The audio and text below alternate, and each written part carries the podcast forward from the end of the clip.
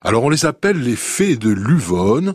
Elles sont cinq, réparties sur le cours de Luvonne et ses quatre communes, riveraines, Saint-Zacharie, Auriol, Aubagne et Marseille.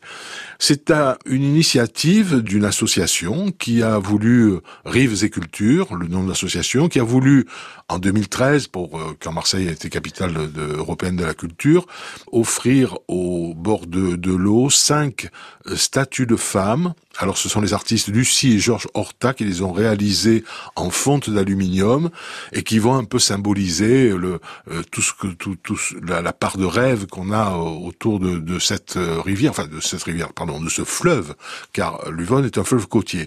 Alors vous allez pouvoir voir ces faits en vous déplaçant et vous allez peut-être même dans la même journée faire l'itinéraire complet qui fait euh, découvrir ces faits.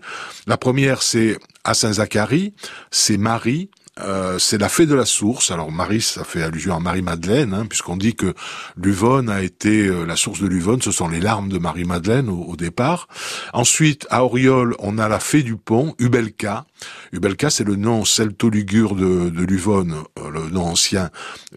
Ubelka qu'on appelle la dévastatrice. Alors c'est un, fait un peu sorcière, elle est rouge.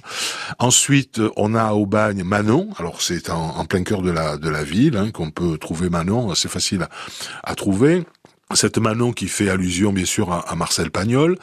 Et puis alors euh, la mauvaise surprise, c'est la fée du vieux moulin Gyptis. Elle était, je dis elle était, hein, parce qu'il n'est plus au parc du vieux moulin. Elle a été volée en 2014. On a volé une fée de, de Luvonne. Euh, bon, espérons que ça porte pas bonheur à, à la personne. Et puis enfin, on a la dernière, c'est Ophélie, la fée du lac et elle est au Parc Borély à, Marseille. Voilà pour ces faits de Luvonne, statue remarquable, moderne, en fonte d'aluminium.